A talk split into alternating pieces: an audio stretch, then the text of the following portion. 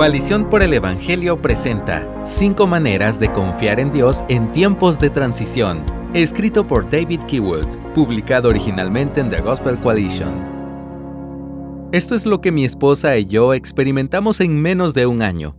Tuvimos un hijo, nos mudamos al otro lado del país, empezamos una posición ministerial nueva y cambiamos legalmente nuestro apellido.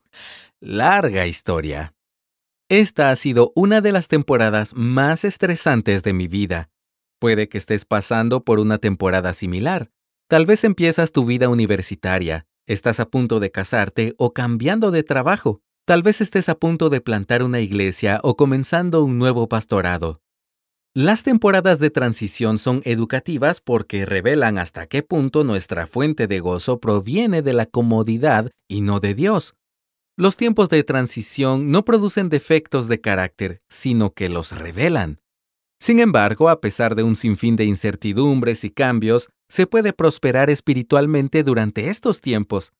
A continuación te presento cinco lecciones que aprendí durante nuestra temporada de transición. Lección número 1. Prioriza las disciplinas espirituales. Tendemos a practicar menos las disciplinas espirituales cuando la vida se vuelve agitada Decimos, tengo tantas cosas que hacer que no puedo sacar tiempo para orar. Esto es un error. Como dijo en una ocasión Martín Lutero, tengo tanto por hacer que hoy pasaré las tres primeras horas en oración. No tienes que orar como Lutero, pero no deberías esperar progresar sin una comunión regular y privada con Dios. Las épocas difíciles requieren más tiempo con Dios, no menos. En su excelente libro sobre la oración, Paul Miller observa que aprender a orar no nos ofrece una vida menos ocupada, nos ofrece un corazón menos ocupado. Lección número 2. Recuerda que el plan de Dios y el tuyo no son el mismo. Me encanta la literatura sapiencial. Proverbios nos dice que hagamos planes. Eclesiastés revela la locura de una vida meticulosamente planificada entonces, ¿debemos planificar o no planificar? Las dos cosas. Haz un plan diligente, pero luego ofrécelo a Dios, sabiendo que su voluntad y la tuya no son siempre las mismas. Él tiene derecho a cambiar tus planes. Digo esto porque me gusta planificar.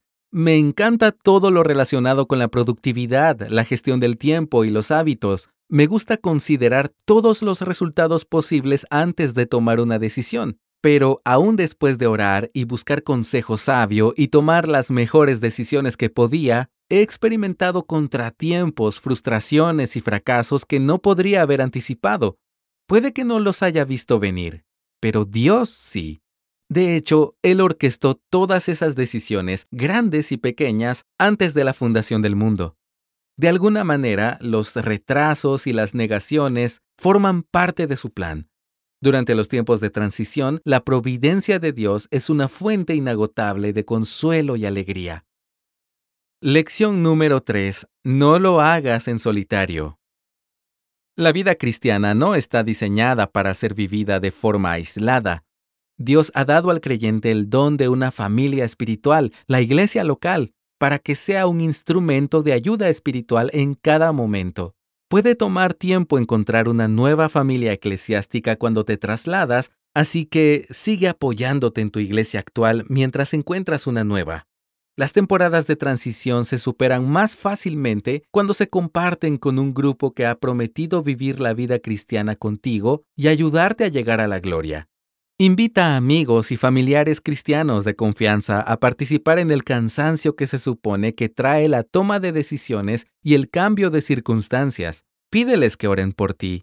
Este no es el momento de ser un superhumano y actuar como si lo tuvieras todo controlado. Pide ayuda. Envía ese mensaje de texto o correo electrónico o mensaje en las redes sociales solicitando oración. Durante esta temporada, las oraciones del pueblo de Dios no siempre se conocen, pero a menudo se sienten. Cuando abrí mi vida a fuentes de confianza y les conté mis circunstancias, algunos dijeron, Vaya, hermano, eso es mucho. La validación me hizo sentir considerado. Fue un recordatorio de que no estoy loco ni solo. Apóyate en el pueblo de Dios. Lección número 4. Practica el autocuidado. ¿Qué te gusta hacer? ¿Ejercicio, jardinería, natación, senderismo? Sigue haciéndolo. No dejes de lado estas cosas en nombre del ajetreo. Sigue practicando el autocuidado, bien entendido, durmiendo lo suficiente, manteniendo una dieta balanceada, haciendo ejercicio regularmente y haciendo cosas que te gusten.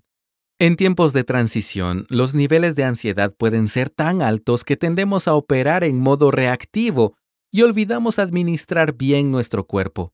Tu salud mental y emocional está en juego. Cuídate y disfruta de la vida. Lección número 5. Prepárate para nuevas pruebas. Has superado esa temporada. ¡Felicidades! Ahora te espera una nueva serie de pruebas en la siguiente temporada. Como se suele decir, estás pasando por una prueba, acabas de superar una prueba o estás a punto de entrar en una nueva. Los consejos prácticos tienen sus límites. Necesitamos ayuda sobrenatural para florecer en tiempos turbulentos.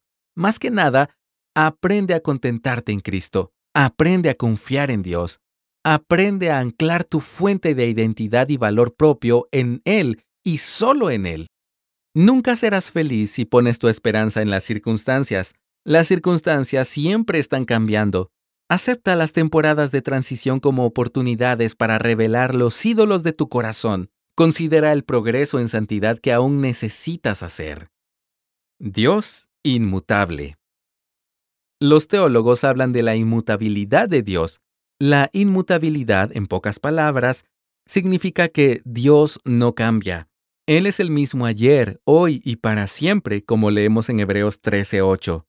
A diferencia de las personas que no son confiables en tu vida y de las nuevas circunstancias, siempre se puede confiar en Dios porque su carácter siempre es perfecto. Confiar en su fidelidad no evitará que las lágrimas aparezcan, pero sí proporciona una esperanza y una alegría firmes en medio del dolor. Dios es fiel estará contigo en cada paso del camino. Lo mejor de la vida es conocer y disfrutar de Dios.